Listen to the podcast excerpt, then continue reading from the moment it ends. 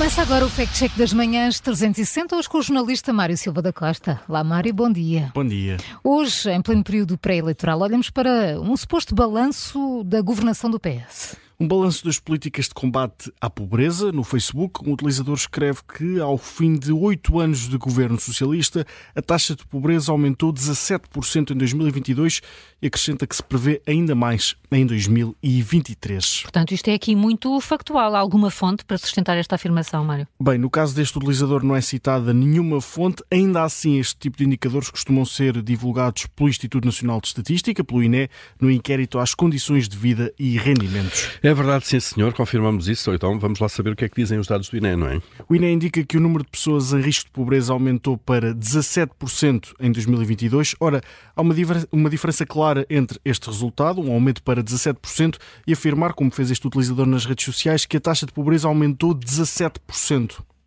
Então, e o que é que indicavam os dados anteriores sobre a pobreza em Portugal?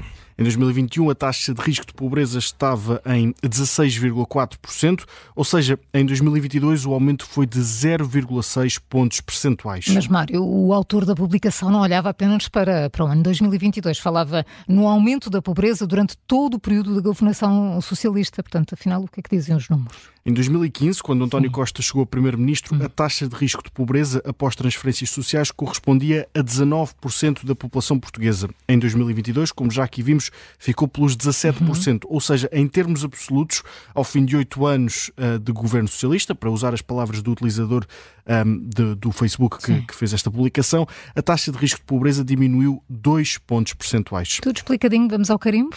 A leitura é o carimbo vermelho, a Sim. leitura dos números está mal feita. Houve de facto um aumento da taxa de risco de pobreza de 2021 para 22, mas foi de 0,6 pontos percentuais e não de 17%, como afirmava o utilizador do Facebook. E olhando para todo o período dos governos do Partido Socialista, nos últimos oito anos, a mesma taxa desceu de 19 para 17%. Portanto, o carimbo vermelho no fact-check da Rádio Observador com o jornalista Mário Silva da Costa. Amanhã há uma nova edição para ouvir.